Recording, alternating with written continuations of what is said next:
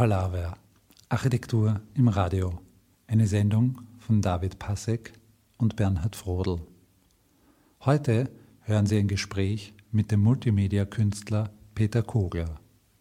Wahrscheinlich ist jede Hörerin und jeder Hörer bereits mit der Kunst von Peter Kogler zumindest unbewusst konfrontiert worden. Öffentliche Orte wie die Halle des Grazer Hauptbahnhofs oder ein Verteilerraum in der Wiener U-Bahn-Station am Karlsplatz werden raumgreifend von seinen Installationen bespielt. Auch Fassaden der Rathausgalerien in Innsbruck und unzählige Fassaden von Gebäuden in und um Österreich sind Trägermedien für seine Kunst. Bildmotive wie das der Ameise oder der Röhren haben sich millionenfach medial vervielfältigt in das Bewusstsein geprägt. Darüber hinaus macht Peter Kogler auch Installationen und Arbeiten für Ausstellungen. Wir treffen ihn in seinem Atelier in Wien, ein Laboratorium zur Entwicklung seiner Kunst, ein ehemaliges Gewerbegebäude, ein Ort, so in sich gekehrt, dass dieser auch in London oder New York liegen könnte. Das war ein Schlosserei, den wir äh, vor circa zehn Jahren renoviert haben. Und die Tanja, meine Frau, ist Architektin, die hat die, die Planung gemacht. Die Struktur ist im Wesentlichen so geblieben, aber es sind dann doch äh, äh ein paar wesentliche Elemente verändert worden. Zum Beispiel die Erschließung war zuerst drüben, auf der mhm. Seite. Und die Treppe ist dann auf die andere rüber gewandert, was einen riesen Unterschied macht, weil das ist auf einmal die große Wand. Mhm. Da, da sind die ganzen Fenster rausgenommen worden nach unten. Also es ist einfach irgendwie komplett. Der Raum, wo wir zuerst gesessen sind, das waren fünf Räume. Okay. Also es ist einfach rausgenommen worden. Das heißt, auch die Überdachung ist neu? Die Überdachung ist aus den 60er Jahren, äh, weil das Gebäude ist aus, ich glaube, 1867 oder sowas. Und das war Fuhrwerkerhaus, also das war die Einfahrt, deswegen hast du diese, ist ja aufgefallen beim Reinkommen, diese Metallkanten. Mhm. Ja, das war wegen den, wegen den Kutschen. Mhm. Und hier waren die Stallungen. Und das war der Innenhof. Und da, also die Schlosserei ist in den 50er Jahren reinkommen. Und das war einfach sehr laut im Hof. Also deswegen haben sie relativ leicht die Genehmigung gekriegt zu überdachen, weil die Ach, Nachbarn waren glücklich drüber. Ja, Im Prinzip von der Struktur, unten ist Depot, ein bisschen Werkstatt, hier, hier kann man auch Sachen machen, beziehungsweise man kann testen. Jetzt habe ich mal irgendwie größere Ausstellungsprojekte, hat Sachen nebeneinander und oben ist Büro. Mhm. Und das ist Zeug aus verschiedensten Zeiten. Also das ist relativ aktuell, 90er Jahre, 90er Jahre. Also es ist jetzt nicht viel im Atelier. Aber das ist jetzt Vorbereitung für eine Ausstellung? Oder? Nein, das, ist so nur ein bisschen rum. Es ist im Moment eine große Ausstellung in Brüssel. Mhm. Und da ist viel. Also die Halle war komplett voll. Für die Ausstellung? Für die Ausstellung, ja. Jetzt steht nur ein bisschen was herum aus Verlegenheit.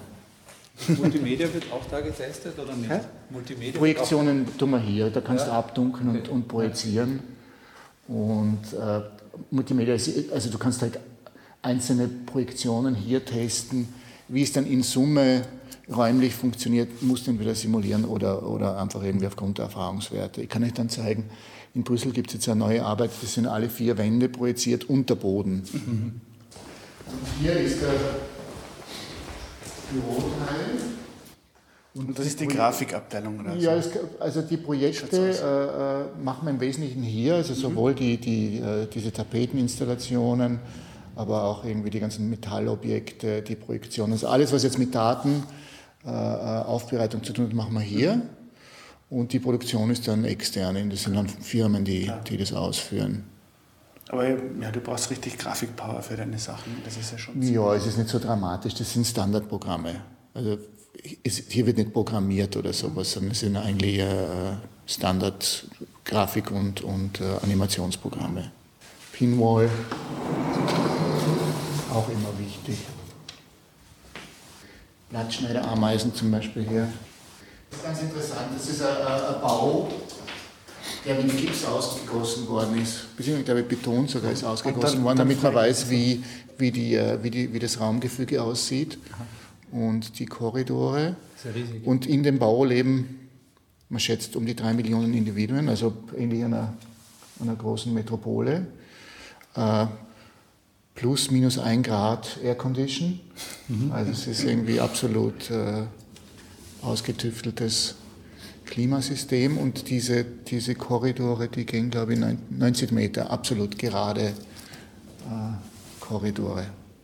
Verschiedenste Berufsgruppen, also es gibt Landwirtschaft, also die, die haben so Blattläuse, die sie füttern und melken. das ist eine hochspezialisierte Gesellschaft. Aber da gibt es schon ganz schön viele Sachen, auch aus der, die Leica ist da, aus der Weltraumfahrt. Genau, Na, es sind alle drei da. Wir haben Leica, Ham, also Leica Russland. Ja. Leider nur One-Way-Ticket. One ja. Ham ist wohlbehalten zurückgekommen okay. von, von den USA, der, der Schimpanse. Und das auch besonders gut, erkennt man an dem eleganten Anzug, das ist das französische Team. Hek Hector. Die mit Style. Ist auch gut zurückgekommen. Okay. Also Hector ist, ist äh, bei guter Gesundheit zurückgekommen. Und die hängen die Sachen schon länger da? Ja, oder, oder ja hat, ich hatte immer irgendwie so Pinballs. Was neu war, na das hängt jetzt eben, müssten wir mal machen. Äh, was neu ist, ist die Tafeln, die unten in der Halle gestanden sind. Mhm. Irgendwann habe ich entschieden, dass es äh, äh, autonome Arbeiten werden. Die Sammlungen an diese, diese Systematik mhm. der Pinwalls. Mhm. Deswegen mache ich jetzt hier wenig, weil das alles in die Tafeln äh, wandert, das Material. Und sammelst du das irgendwie systematisch, das Inspirationsmaterial? Nein, das ist irgendwas, was, was man wirklich so, äh, da ist man so auf Autopilot. Mhm. Im Gegenteil, das ist für mich sozusagen auch ein wichtiger Aspekt an der Tätigkeit, äh, selber herauszufinden, worauf man reagiert, also wie man konditioniert ist in einer gewissen Weise. Ja. Aber es geht nicht nur um ästhetische Qualitäten, oder? Geht es auch um den Hintergrund? Weil ich da jetzt auch zum Beispiel islamische Muster sehe, unregelmäßig, glaube ich sogar. Ja, das überlappt. Also wie will man es unterscheiden? Weißt du, also was, was sind sozusagen formale Kriterien, was sind inhaltliche Kriterien? Also das ist nicht immer so leicht auseinanderzuhalten, würde ich meinen. Es ist beides, oder? Hin und wieder. Oder würde, ich, würde ich mal meinen, ja. ja. also das ist ein Projekt.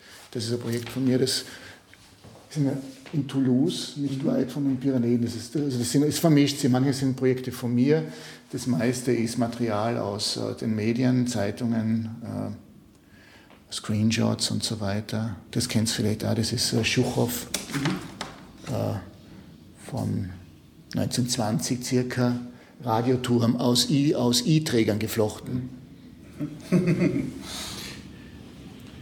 Das ist die, äh, die Tulpe, heißt Semper Augustus, die hat den ersten Börsencrash verursacht. Auch gut.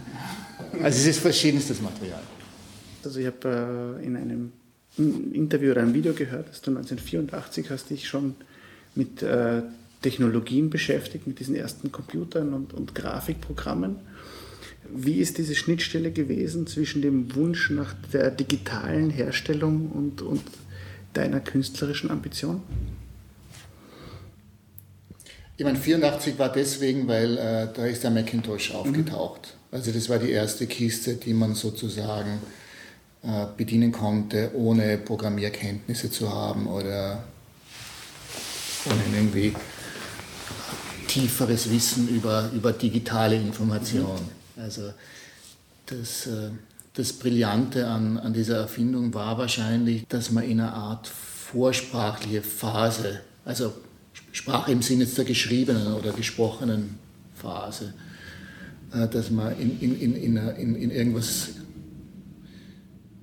die Art und Weise der Bedienung war sehr ähnlich dem Kleinkindstadium, also wo es genügt, auf irgendwas hinzuzeigen und das haben zu wollen und dann auf den Knopf zu drücken und dann passiert es. Dann wird der Radier, Radiergummi aktiviert oder die, die Farbdose oder, oder der Pinsel. Also das war irgendwie das, dieses Verblüffende, dass man einerseits konfrontiert ist mit einer extrem komplexen Technologie, die aber dazu benutzt wird, die sogenannte Benutzerschnittstelle in, äh, in einer extrem direkten Weise äh, nutzbar zu machen. Und das war auf der IFABO, das war damals eine Büromaschinenmesse in, in Wien, wo ich mit Freunden hingegangen bin, ohne irgendwelche Erwartungen. Also wir, wir, sind nicht mit der Absicht dorthin gegangen, uns Grafikcomputer zu kaufen, sondern äh, äh, plötzlich war dann dieser, dieser Gegenstand da. Und äh, es, es war sofort klar, das, wird, äh, das ist ein Paradigmenwechsel. Also das, das Medium wird die, die, die Produktion und Zirkulation von Bildern völlig verändern. Was natürlich auch tatsächlich dann der Fall war, obwohl ich überrascht war, wie lange es gedauert hat.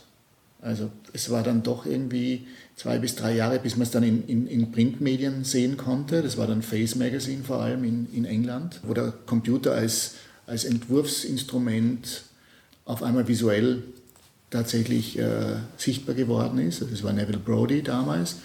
Und in der Architektur, glaube ich, hat es fast zehn Jahre gedauert, oder? Also da sind wir dann schon in den frühen 90er Jahren, bis dann äh, mit diesen komplexen Entwurfsprogrammen in der Architektur sich das, das, äh, das Vokabular verschoben hat.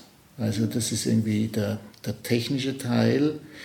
Der Grund, warum ich darauf reagiert habe, äh, Du, wahrscheinlich hat es dann doch mit Kindheitserlebnissen zu tun. Also ich bin, ich bin 59 geboren, das heißt, die Landung am Mond, also das, die Fernsehübertragung der, der Landung am Mond, das, das, das waren äh, bedeutende Eindrücke. Und, und die Sicht auf, auf Technik oder Fortschritt in den 60er Jahren war durchaus äh, positiv oder utopistisch besetzt. Man kann es eigentlich ganz gut ablesen, also für mich ist immer so ein guter Katalysator, um so Zeitklima abschätzen zu können, äh, sind Science-Fiction-Filme. Mhm. Also beispielsweise, wenn man Kubrick nimmt, Odyssee 2001, sieht die ganze Oberfläche, die Interieurs ansieht, versteht man so diese, dieses Gefühl des Aufbruchs oder diese, so ein bestimmter Glaube an, äh, an Zukunft, Fortschritt, an Technik. Und wenn man es dann vergleicht mit ähm, Filmen aus den 70er Jahren, wie beispielsweise Alien, aber besonders ausgeprägt in den frühen 80er Jahren dann äh, auch Ridley Scott, Blade Runner, wo sie sozusagen das, äh, die, die, äh, das architektonische äh, Umfeld ins genaue Gegenteil verkehrt. Also, also Blade Runner ist wahrscheinlich deswegen so wichtig, weil, weil es wirklich was Visionäres war, bezogen auf, auf, auf, auf die Entwicklung großer Städte. Gibt es jetzt auch Arbeiten, die ohne Rechner funktionieren? Also ich mache ja Skizzen und so weiter, gibt es äh, immer noch und, und gab es, also ich, ich, ich habe immer Zeichnungen gemacht. Also ich, das äh, Medium, das von Anfang an da war, ist, ist die Zeichnung, weil sie so einfach ist und weil sie so schnell ist. Äh, aber bezogen auf die Projekte kann man dann eigentlich sagen, dass nahezu alles, was ich jetzt seit den 80ern da gemacht habe, dass es eigentlich immer durch diesen digitalen Filter gelaufen ist. Also das ist schon sowas wie, wie ein Element, was, was die Projekte zusammenschließt. Äh, wobei mit Projekten meine ich jetzt tatsächlich alles. Also das geht von, von, von sehr großen, komplexen Arbeiten, die jetzt mit Architektur und, und so weiter zu tun haben, bis, bis zur Zeichnung. Also ich, ich sehe, für mich ist das alles so auf, auf derselben Ebene. Und es ist mir auch wichtig, dass das alles parallel ist. Weil manchmal macht man in der Zeichnung, äh, entwickelt sich irgendwas, was dann eben in einer Projektion äh, verwendbar ist oder, oder umgekehrt. Oder vielleicht äh, im Zug von einem Projekt mit, mit, mit äh, Computeranimationen, aber als Projektion ergibt sich irgendwas, was wieder für keine Ahnung, für, für einen Stoffentwurf von Bedeutung sein kann. Also es ist so, dass sich eigentlich jeder Arbeitsbereich mit am anderen dann wieder kurz schließt. Und äh, für mich gibt es da innerhalb dieser Tätigkeiten keine Hierarchie, sondern es ist alles irgendwie auf der, hat alles in etwa diese Bedeutung wenn man so die Projekte, die du, die du machst, die sind ja total unterschiedlich. Die sind, gehen ja von der Skulptur über Installation, Multimedia, äh, zweidimensional fest, zweidimensional bewegend. Also ist eigentlich alles vorhanden. Genau. Das hat sich aber eigentlich äh, entwickelt über die Jahre. Also um nochmal zurückzukommen da auf die frühen 80er Jahre, da konnte man zwar diese Bilder am Bildschirm äh, entwickeln, aber es, es, es gab faktisch nichts um, um uh, es gab kein Ausgabemedium. Es, es, gab einen Nadeldrucker, das war es. Es gab einen schwarz-weiß Nadeldrucker, Laserdrucker war unerschwinglich, Farbdrucker war, war nichts da, was jetzt irgendwie ernst zu nehmen gewesen wäre. Das heißt, in den, in den ersten Jahren war es im Wesentlichen Siebdruck, was ich verwendet habe. Also ich habe auf Basis dieser Printouts dann Filme erstellen lassen und dann war es, Siebdruck.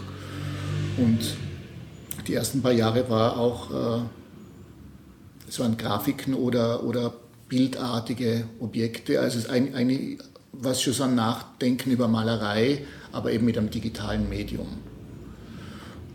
Und dann war es natürlich so, dass von Jahr zu Jahr neue technische Möglichkeiten dazugekommen sind. Also auf einmal war es dann möglich, irgendwie was großformatig äh, digital zu drucken. Auf einmal gab es Beamer, auf einmal konnte man große Flächen projizieren.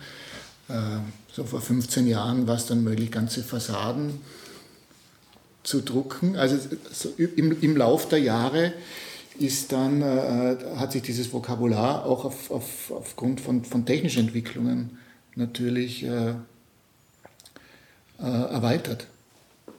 Also empfindest du das jetzt eigentlich als bereichernd, dass in der Anfangsphase dieses Vokabular so gering war, also dass das relativ sich archaisch entwickelt hat und du warst bei allen Schritten eigentlich dabei oder hättest du gleich gern die Palette gehabt, so wie sie jetzt ist? Also am Anfang war man sehr limitiert von den Möglichkeiten und äh, musste auch einfach irgendwie Sachen erfinden, um, sie irgendwie umsetzen zu können. Und sehr oft ist es ja so, dass, er, äh, dass eine Einschränkung allalong von Vorteil ist, weil eine gewisse Fokussierung stattfindet. Also das Problem wahrscheinlich, wenn man jetzt einsteigt oder, oder die Gefahr, wenn man jetzt einsteigt, ist, dass man sehr leicht verloren gehen kann, weil du einfach irgendwie konfrontiert bist mit diesem, äh, mit diesem Kosmos von Möglichkeiten. Und äh, ich mag gerne eine Arbeitssituation, wo, wo, ich irgendwie das Gefühl habe, einen gewissen Überblick zu haben über die Dinge, die ich mache. Also das ist auch ein bisschen so wie in einem Labor, wo es einfach äh, so etwas wie Versuchsreihen gibt. Also die meisten meiner Arbeiten haben seriellen Charakter. Oder wenn man jetzt die Installationen sieht, wie sie sich über die Jahre entwickelt haben, ist es eigentlich so ein, äh, fast so ein Prozess von Evolution. Also es ist so, eine bestimmte Systematik, die eigentlich im Laufe der Jahre komplexer wird. Aber eigentlich kann man sehen, es ist immer so, pro Projekt wird eine Variable getauscht, manchmal zwei, aber selten mehr. Ich wollte gerade fragen, also du drehst nicht an vielen Schrauben. Das Problem, wenn du an so vielen Schrauben drehst, ist, dass du nicht mehr weißt, welche Schraube die signifikante Veränderung verursacht hat. Außerdem ist es natürlich ein großes Risiko. Je mehr, je mehr Parameter du veränderst, um, um, umso leichter verlierst du die Kontrolle.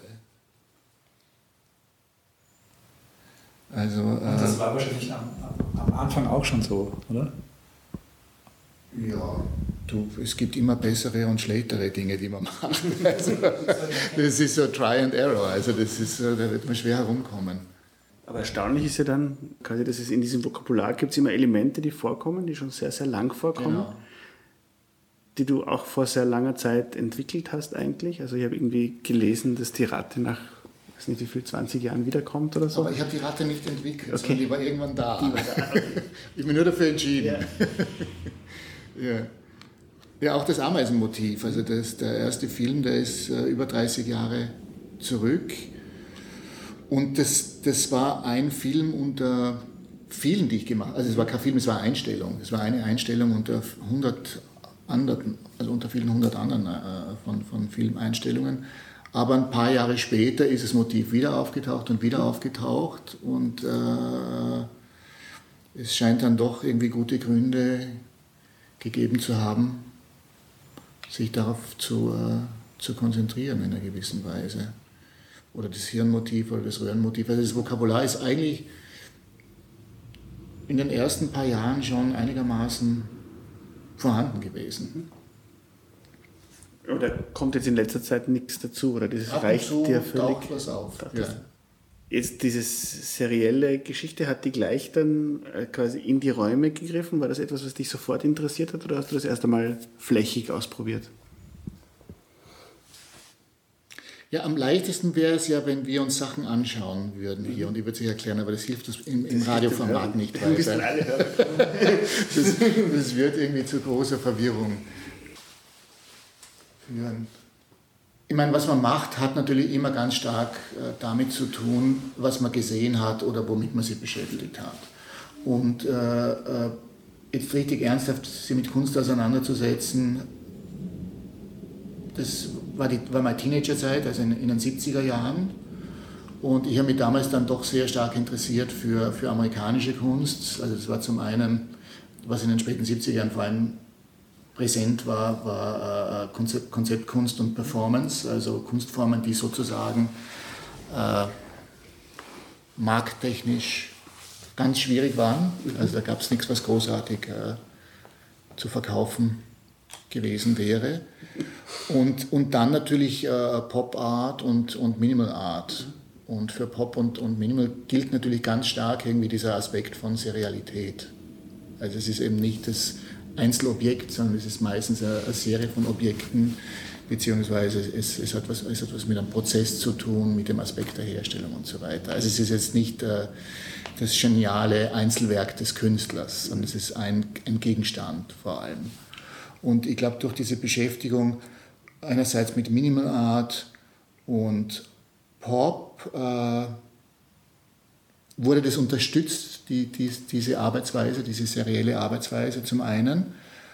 Zum anderen äh, habe ich in den frühen 80er Jahren mich begonnen, stark für, äh, also für Film habe ich mich immer interessiert, aber in den frühen 80er Jahren dann eben auch sehr stark für Filmarchitektur. Deswegen zuerst auch der Hinweis auf die Science-Fiction-Filme. Und äh, Filmarchitektur der äh, 20er Jahre, deutsch-expressionistischer Film. Also Caligari, äh, Nosferatu und natürlich dann Fritz Lang, also Metropolis. Und Lang war ja ausgebildet als Architekt, also der hat ja Architekturstudium begonnen. Und in den Lang-Filmen spielt die Architektur die zentrale Rolle. Also Metropolis ist äh, eigentlich das, der Star des Films, ist, ist die Stadt bzw. die Architektur. Und äh, da wiederum spielt das Ornament, ist das Ornament ganz wichtig. Also in den Langfilmen ist, ist eine bestimmte Form von Ornament was, was ganz Zentrales. Und es ist ihm auch vorgeworfen worden, in einer gewissen Weise das visuelle Vokabular von Riefenstahl vorbereitet zu haben mit, mit Metropolis. Also weil er eben Komparsen, Menschen als Ornament benutzt hat. Es gibt, es gibt diese berühmte Sequenz vor dieser Kathedrale Metropolis, wo, wo diese Menschenmenge dieses, diese, diesen Torbogen äh, verdoppelt, sozusagen. Also das ist auch ein Aspekt von, von Serialität oder von Ornament, der mich damals beschäftigt hat und das war äh, die Zeit vor dem Computer. Mhm. Also das waren damals kleine Kartonmodelle, die ich gebaut habe von fiktiven Gebäuden, also von äh, architekturähnlichen Skulpturen und Kohlezeichnungen, also sehr low-tech, aber vom Vokabular kompatibel dann mit, mit, äh, mit dem Medium, zu dem ich dann gewechselt habe. Sie hören Apalava, Architektur im Radio. Heute zu Gast der Multimedia-Künstler Peter Kogler. Falls ich recht informiert bin, bist du in Innsbruck aufgewachsen? Oder? Genau. Wie kann man sich vorstellen, dass du als Jugendlicher an Materialien zu der Kunst gekommen bist? Also das war irgendwie eine glückliche Konstellation in Innsbruck. Also, also die Stadt ist ja nicht sehr groß, also 200.000 Einwohner. Und äh, 60er, 70er ist sehr katholisch, also auch sehr, was, was sehr Traditionelles. Aber äh, es gab einen sehr guten Kunstverein, wenn man so will. Es war die, war die Galerie im Taxisballett, das hat damals Peter Weiermeier gemacht. Da ist gezeigt worden Joseph Beuys, äh, Fred Sandberg, äh, Gilbert and George. Also das war sozusagen absolutes Avantgarde-Programm. Dann gab es die Ursula Grinzang, die hat eine Galerie dort gehabt. Die hat die ganzen Performance-Leute und äh, und äh, Konzeptkünstler durchgeschleust. Also ich habe mit 18, 19 Workshops gemacht mit Joseph Koschut. Also das war, das war großartig. Und dann gab es einen äh, Musikveranstalter, das war der Gerhard Kreppatz. Äh, das sind Leute wie äh, Ligeti, Steve Reich, äh, Stockhausen angereist. Also wir hatten das alles irgendwie dort. Äh, äh, da gab es einen Zugriff drauf. Also es war ein Glück. Also es war irgendwie verblüffend, was, was, was dort alles, äh, wenn man sehen wollte, was man sehen konnte. Dann gab es ein gutes Kino. Also es war so ein, für, für, für die verschiedensten Bereiche gab es da tollen Input. Und dann war der Vorteil von Innsbruck, dass es halt äh, zwischen München, Mailand, Zürich, also man konnte gut reisen auch von dort aus. Und das haben wir auch gemacht. Dem du jetzt so beeinflusst warst, vielleicht von der Filmarchitektur, Architektur selber wolltest du nicht studieren, oder das war nie eine Frage? Nein, weil ich, also ich bin ja schon mit 15 dann in einer, in einer äh, Schule für Malerei gewechselt. Also ich war im Gymnasium nicht sehr erfolgreich und es war klar, ich musste irgendwelche Weichen stellen und ich bin dann in die HTL für Malerei in Innsbruck.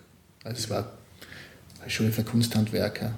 Also da hast du gelernt, äh, Anstreicherberuf genauso wie ein bisschen Gebrauchsgrafik, Naturstudien, von allem ein bisschen was, nichts zu genau. Aber das war, ich, ich wusste relativ äh, früh, dass dass das das ist, was ich machen will. Aber ich hatte auch nicht viel Auswahl. Ich war in anderen Sachen nicht sehr gut. Ja, zu Innsbruck fällt mir noch ein, dass ja eigentlich die Künstlerinnen und Künstler, die jetzt recht bekannt sind und dort geboren sind, dass es die ja teilweise in den 70er, 80er Jahren ja auch schon gegeben hat. Und das war ja, also so wie Gartmeier, oder? Der Gartmeier war für uns ganz eine zentrale Figur, also ein ganz toller Künstler und, und wunderbarer Mensch. In Österreich aber leider nicht äh, bekannt genug. Ja. Also jemand, der weit unter dem. Aber es gab eine Szene dort. Wir trafen uns jeden Monat bei den Gappmeyers zu Hause und dort waren die Bücher und dort ist alles, ist alles diskutiert und besprochen worden. Also Gappmeyer war war eine ganz wichtige Figur. Und das war ein Zirkel, der bei all diesen Veranstaltungen war. Also bei diesen Stockhausen-Konzerten, da waren, das waren immer dieselben 50 Leute. Und da waren natürlich die Gappmeyers dabei. Herr Gappmeier, Frau Gappmeier, Gabi Gappmeier. du, der Vorteil, wenn du in, in so einer kleinen Stadt äh, lebst, ist, dass du weißt, wenn du die Information jetzt nicht äh, in Anspruch nimmst, dann ist sie weg. Es ist, ist, anders in Wien. Da laufen irgendwie jeden Abend so und so viele Dinge und dann überlegst, gehe ich hin, gehe ich nicht hin. Äh, an einem Ort wie Innsbruck war es klar, wenn man das haben will, muss man hingehen. Und du hattest natürlich alle Bereiche. Also da gab es eben diese Überlagerung von, von, von, äh, von Musik, bildender Kunst, Film. Also es war wirklich eine Community. Was auch vielleicht noch zu erwähnen äh, ist, was für Innsbruck in den, in den 70er Jahren wichtig war, äh, dort war das größte Jugendzentrum von, von Europa. Das hieß MK. Das war so ein linksliberaler Jesuit, der hieß Kripp, der dort ein Riesending aufgezogen hat. Das Gebäude hat der Lackner gebaut damals. Und dort habe ich meine Freizeit verbracht. Aber das gibt es nicht mehr, oder? Nein, es ist leider hops gegangen.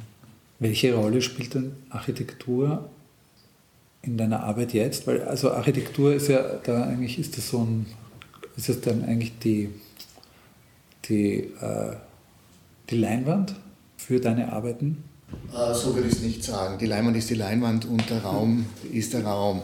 Äh, Architektur hat tatsächlich immer eine wichtige Rolle gespielt in meiner Arbeit. Also es ist ja ist offensichtlich, dass es um, um Raum geht oder um, um Raumwahrnehmung. Aber weil ich zuerst über die 60er, 70er Jahre gesprochen habe, also das, wenn du jetzt Minimalismus nimmst oder Konzeptkunst, sind es natürlich äh, künstlerische äh, Denkweisen, wo der Raum als solches eine zentrale Rolle spielt. Also das ist irgendwas, mit dem man irgendwie aufgewachsen ist und wo man wusste, dass, dass es sowieso äh, zu berücksichtigen ist. Ich meine, bei mir war es einfach so, dass, dass, es, dass es dann in einer, in einer sehr direkt, direkten Weise Bezug auf Architektur genommen hat, weil ich mit, mit Räumen arbeite. Also es ist jetzt ja nicht äh, ein Bild, was man von A nach B transportiert, sondern wenn, wenn ein Ausstellungsprojekt ansteht, dann reise ich an, dann sehe ich die Räume und auf die Räume hin wird, wird, wird die Ausstellung konzipiert. Und macht es einen, äh, einen Unterschied für dich, ob die Räume stereometrisch sind oder ob sie äh, freigeformt sind? Sicher. Andere Vorgabe. Andere Vorgabe, anderes Projekt. Aber du hast keine Vorliebe? Nein. Ja, ich meine, es gibt irgendwie Situationen, wo man mehr machen kann und andere, äh, wo es, wo es, wo es schwieriger ist. Es gibt Institutionen, die wichtiger sind, es gibt Plätze, die vielleicht äh, peripherer sind, aber Also ich denke jetzt zum Beispiel, ähm, so, da gibt's eine, äh, gab es eine Installation mit, seinem, mit, eigentlich mit äh, einem Grid, der regelmäßig ist und der sich im Laufe der Installation verfremdet und immer unregelmäßiger, flüssig, ja, der, der sich verflüssigt quasi. Ja. Also der ist so dynamisiert und dann verflüssigt. Ja. Und da fällt einfach auf, dass, glaube ich, der Raum, ähm, also die Fläche gerade, gerade ist würde das zum Beispiel einem nicht geraden oder an, an sphärischen Flächen, äh, würde das ja ganz anders sein. Müsste man nach einer anderen Lösung suchen. Ja. ja. Also durch den Raum äh, resultieren bestimmte formale Entscheidungen. Aber ich, ich, könnte jetzt nicht sagen, mein Idealraum ist der und der, ja. sondern äh, aus einer bestimmten Vorgabe resultieren bestimmte Entscheidungen. Sie hören Appalava, Architektur im Radio, eine Sendereihe von David Baschek und Bernhard Frodel. Hier nun ein Track von Franz Pomassel, den mit äh, Peter Kogler eine langjährige Zusammenarbeit äh, verbindet.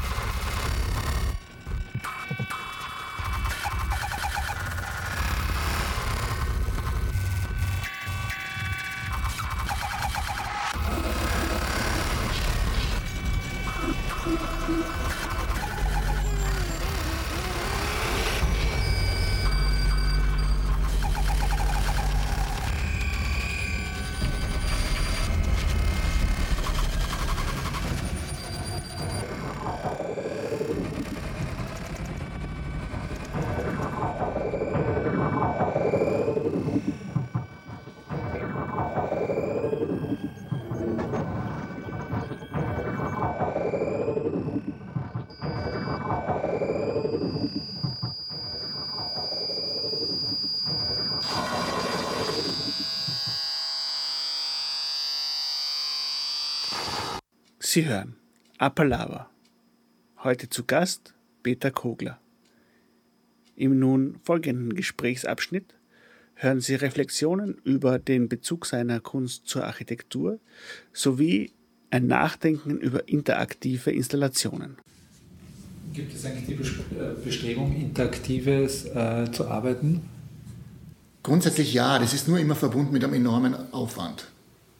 Also um irgendwas interaktiv äh, zu, zu realisieren, ist es fast notwendig, mit einer Institution zusammenzuarbeiten, die sowas anbietet oder wünscht. Also weil du bist einfach zwangsläufig in einer Laborsituation, wo du mit Technikern arbeiten musst. Also ich habe so Sachen gemacht, aber, aber selten. Also es, es gibt dann wieder so Arbeiten, die zwar nicht interaktiv, tatsächlich interaktiv sind, aber, aber fast so funktionieren. Also beispielsweise gab es ein Projekt für, für Centre Pompidou. Wenn man ins Pompidou reinkommt, da gibt es diesen abgesenkten Teil, der heißt Forum. Und äh, ich habe Arbeit dort gemacht, das ist ein Labyrinth, projiziert, also es ist von der Decke projiziert und durch das Labyrinth laufen große weiße Ratten. Also zuerst kommt eine, dann kommt die zweite, dann kommen drei und äh, das, das äh, sieht irgendwie ganz gut aus. Was ich nicht wusste, ist, dass neben neben der Arbeit der Kindergarten ist vom Pompidou. Also das sind irgendwie die, äh, die Kids, die natürlich sofort diese Ratten äh, zu jagen beginnen. Also die Arbeit ist zwar nicht interaktiv, aber es, es, ist umgekehrt interaktiv. Ja. Also die, die Kinder sind dann sofort äh, äh, getriggert von, von dieser Information. Und das hat verblüffend gut funktioniert. Das war jetzt eigentlich die Frage, deshalb, weil ich, also Peter Weibel hat da mit solchen Sachen experimentiert. Ja. Also ich auch schon vor 15 Jahren. Ja. Mit anderen. Dürfte auch, eben dürfte aufwendig sein. Du, ich meine, der Peter sitzt in Karlsruhe und hat die ganzen Labors zur Verfügung. Also das ist eine, eine sehr besondere Situation. Ja. Es gibt sowas auch in Linz am, am Ars Electronica Center. Also die können auch so Sachen bauen. Und ich habe dort einmal für den Cave in den 90er Jahren haben wir so ein Projekt entwickelt dass die, glaube ich, immer noch zeigen, was ungewöhnlich ist, weil normalerweise haben die äh, diese Projekte ein ziemlich schnelles Ablaufdatum, weil die meistens auf Technik fokussiert sind. Wenn irgendwas so lang gezeigt wird, das, dann heißt es, dass es einfach eine formale inhaltliche Seite gibt, die es immer noch äh, attraktiv genug erscheinen lässt. Wobei das beim K finde ich interessant ist. Ich glaube, ich war drei oder viermal dort und habe dann auch mal gefragt, ob sie eigentlich ihre dass sie eigentlich diese ganzen Kunstsachen, die sie eigentlich haben, dafür gemacht, dass sie die eigentlich gar nicht von sich aus herzeigen. Ja. ja. Also sie zeigen, sie zeigen quasi immer diesen, den letzten technischen Schrei und der ist jetzt, ja, weiß nicht, auch nicht immer jetzt so bewegend. Ja, das ist, das, das ist die Schwierigkeit, wenn du, mit, wenn, du, wenn du so mit Technik arbeitest, also wenn du sozusagen alles auf, auf die Rechenleistung der Maschinen hin fokussiert, dann ist die, äh, die, das Ablaufdatum ist rasend schnell da. Also wie wir wissen, ist alle zwei Jahre verdoppelt sich die Geschwindigkeit. Aber es, es, gab, es gab Projekte, die interaktiv funktioniert hätten. Also es gibt auch ein paar, wo es mal leid getan hat, dass es dann nicht zustande gekommen ist. Es gab eins für, für das Museum of Moving Image. Das ist in New York von Thomas Leser. Sagt ihr das was? Der hat das gebaut. Es gab aber da das ist dann abhängig einfach äh, vom, auch vom Budgetrahmen. Also Sachen werden sehr schnell sehr teuer. Aber es gab so eine Installation in, in dem Mumok äh, bei der Ausstellung 2008, 2009. Mhm. Äh, und da ging es darum, dass äh, Licht auf eine fluoreszierende Oberfläche fällt. Genau. Und die Zuschauer können das aber abdecken. Ne? Und Schatten. Und Schatten, Schatten zeichnen. Genau, dann, ja, ja. das war schon so etwas, also noch ein Schritt mehr als die Ratten, die gejagt werden. Ja. Das hat sehr viel Spaß. Ein bisschen interaktiv. Ein bisschen interaktiv. Ein bisschen. Aber bei, bei dir ist ja dann auch noch, bei den Arbeiten fällt ja noch auf, dass das für verschiedene Gruppen zugänglich ist. Das ist ja. Also die ja. laufen, das, das, ist sehr interessant zu beobachten. Die, die Kleinen, die laufen in diesen Projektionsräumen. Die Teenager sitzen am Boden und die Erwachsenen stehen herum. Das kannst du irgendwie über die Jahre beobachten. Das ist immer dasselbe Muster. Das heißt, wir haben sehr verschiedenartiges Rezeptionsverhalten, einmal zum einen. das ist eine. Äh, und das zweite ist, äh, dass wahrscheinlich die Dinge, die ich mache, in einer gewissen Weise mehrfach kodiert sind.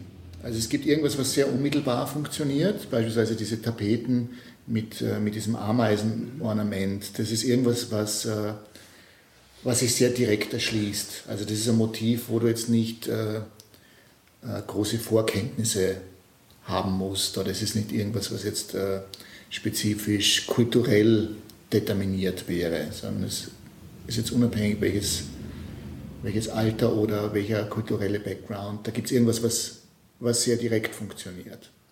Und gleichzeitig gibt es aber dann eine zweite Ebene, wenn man das jetzt beispielsweise aus, äh, aus einer kunstspezifischen Perspektive sehen würde, wo man es dann durchaus einfach irgendwie bezogen auf Entwicklung sehen kann. Also man kann es dann in Verbindung sehen zur Pop Art oder zur, zur Minimal Art oder äh, zu, einer bestimmten, zu einem bestimmten Zugang von, von, von Architektur. Also ich glaube, es gibt eben äh, äh, nicht eine Möglichkeit, das, das zu lesen oder zu, zu dechiffrieren, wenn man so will, sondern es, ist, es sind verschiedene Ebenen des Zugangs. Da gibt es jetzt, also es gibt ja eine Reihe von Projekten Kunst am Bau von dir eigentlich. Also ich habe, äh, glaube ich, das allererste Projekt, das ich gesehen habe, war in der HTL in Lienz, mhm. wo es Röhren gibt. Äh, es gibt auch dieses Projekt am Karlsplatz, wo, wo so ein Unort zum Ort geworden ist. Mhm. Nehmen solche Projekte ab oder, oder? Ich hoffe nicht. Ja, ich, also, ich, ich, ich, hoffe nicht. Nein, das, das, hat sich in den letzten Jahren irgendwie so ergeben, dass äh, also es gibt die Projekte jetzt in, äh, in Galerien oder in, in, äh, in Kunstinstitutionen und dann gibt es äh, dann gibt's diese architekturbezogenen Arbeiten, diese Auftragsarbeiten und dann habe ich immer unterrichtet auch an, an Kunstschulen. Also das sind so drei, drei Dinge, die parallel laufen. Einmal ist da mehr zu tun, einmal im anderen. Aber das war mir irgendwie sehr angenehm, dass es so eine gewisse, eine gewisse Streuung und eine gewisse Breite gibt. Und äh, es gibt natürlich auch gewisse, gewisse Überschneidungen und so weiter. Also beispielsweise, mir ist es im Kunstkontext aufgefallen, dass ich, dass ich sehr häufig in, äh, in größeren Gruppenausstellungen entweder in der Eingangshalle gelandet bin oder im Treppenhaus. Und ganz selten in den klassischen Ausstellungsräume. So, wo die Bewegung ist, sonst nicht. ja, genau. Das, ist, das, sind die Räume, wo sozusagen Zirkulation stattfindet und äh, wo es auch notwendig ist, dass die Information dort schnell fließt. Das ist irgendwas, was du im Vorbeigehen rezipieren kannst. Das hat, glaube ich, tatsächlich damit zu tun. Ich war auch nicht unglücklich drüber. Also ich habe hab, hab diese, diese äh, äh, Knotenpunkte immer gemocht, weil das sozusagen, äh, das sind ja so diese neuronalen äh, dort laufen die Fäden zusammen. Und wenn du jetzt, äh, wenn du jetzt, äh, wenn du das jetzt übersetzt auf die Ebene der, der Stadt, dann ist die entsprechend zu den Eingangshallen und zu den Treppenhäusern, das sind natürlich die U-Bahn-Stationen, die Bahnhöfe und die Flughäfen. Mhm. Und das, ist, das sind interessanterweise dann genau die Projekte, zu denen ich eingeladen worden bin. Ja, weil das Erstaunliche ist ja auch, äh, dass es da eine sehr hohe Akzeptanz gibt von breiten Bevölkerungsschichten scheinbar. Weil ich habe, glaube ich, gelesen, dass in Graz hätte das ja abgebaut werden sollen genau, überhaupt. Genau, und die, genau, genau. Das ist jetzt aber permanent. Ne? Also das ist ja schon sehr schön. Möchtest du die, die Dechiffrierung von den Arbeiten, ähm, das funktioniert natürlich jede, jedes Mal ein bisschen anders, aber möchtest du das irgendwie auch ein bisschen steuern oder nicht? Also, also es gibt ja die, es gibt diese räumliche Ebene, es gibt die Musterebene, es gibt in die. In welcher Weise steuern? Du meinst, ob ich irgendwie bestimmte Botschaften äh, vermitteln möchte? Oder was? Ja, Botschaften wäre vielleicht zu stark. Also, also zu stark. ja. nein, nein, also. ja, der ist. Ja. Da müsstest du mir dann helfen, damit nein, man dann irgendwie gute Tipps geben. nein, also, naja, manchmal geht es einfach um, manchmal geht es mehr um Raum oder manchmal geht es mehr vielleicht um Strukturen oder Muster oder manchmal geht es mehr um diese vorsätzlich. Also mir ist ja das aufgefallen irgendwann, dass ich A, immer in diesen, an diesen Orten gelandet bin, dass ich Kinder, äh, dass, dass meistens Kinder Zugang haben. Also das, das waren Beobachtungen, die ich gemacht habe. Und dann versucht man sich das irgendwie zu erklären. Dann tauchen so Geschichten auf wie die, die ich jetzt gerade erzählt habe. Ja. Aber es ist nicht so, dass du damit startest, sondern es ist irgendwas, was sich dann äh, im Nachhinein einstellt. Und ich glaube, das ist typisch für eine künstlerische Arbeitsweise dass du zuerst was machst und daraus resultieren dann die äh, Einsichten. Aber ich kann das bestätigen, weil also ich glaube, ich war mit 16 oder äh, habe ich eben bin ich das erste Mal mit irgendeiner Ameise bei einer Dokumenta konfrontiert worden. Ja, das war 92. Also, also es wirkt, wirkte unmittelbar. Ja. Es wirkte unmittelbar. Die Arbeit von Kassel ist zum Beispiel extrem oft äh, in den Medien aufgetaucht. Also diese Installation im, in der Eingangshalle vom Friderizianum, das war, das war diese Tapeteninstallation, wo das Bild einer Ameise äh, hundertfach vervielfältigt worden ist. Also das war dieses Ornament, was dann eben über Wände und, und, und Decken gelaufen ist. In der Mitte war dann Bruce Nauman, diese, diese Videoprojektion von Bruce Nauman. Aber im Prinzip war es das Bild einer einzigen Ameise in diesem Raum. Und in dem Raum war es ein paar hundert Mal und dann ist es aber, das ist in allen großen deutschen Tageszeitungen abgedruckt worden, in der FAZ, in der Süddeutsche, es war im Spiegel, äh, das war flächendeckend eigentlich und damit ist es äh, eine Vervielfältigung ins Millionenfache.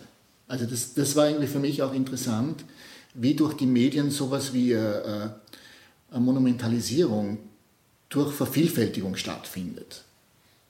Und das war natürlich auch nicht kalkuliert, sondern die Erklärung ist wahrscheinlich eine ziemlich einfache, nämlich dass die Zeichnung schwarz-weiß ist. Die Ameise hat genau die richtige Größe gehabt, dass es nämlich auch noch im, in der Zeitungsreproduktion lesbar ist als Ameise.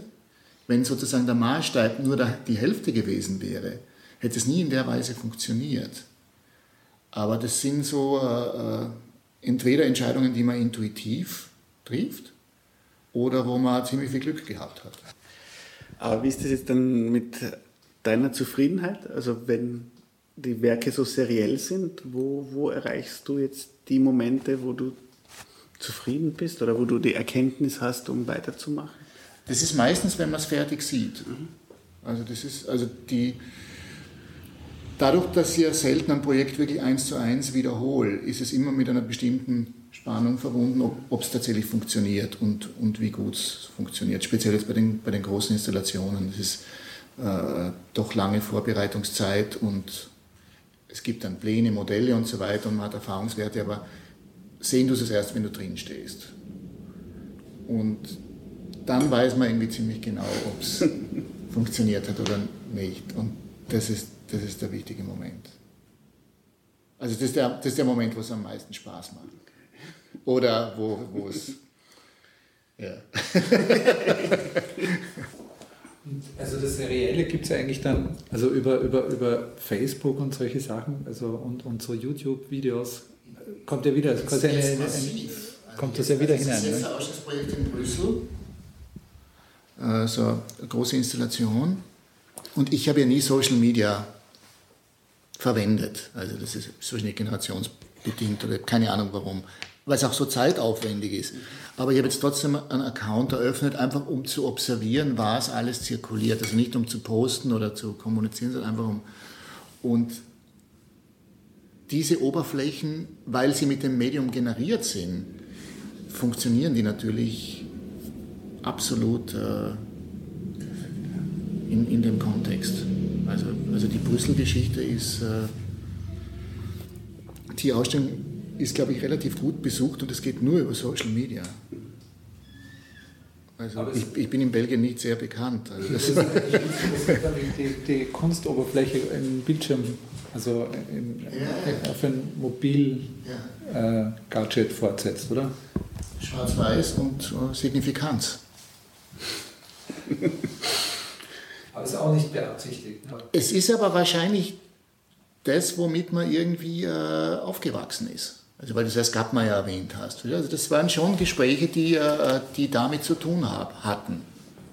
Also was, welche Rolle spielt äh, Signifikanz in der künstlerischen Arbeit?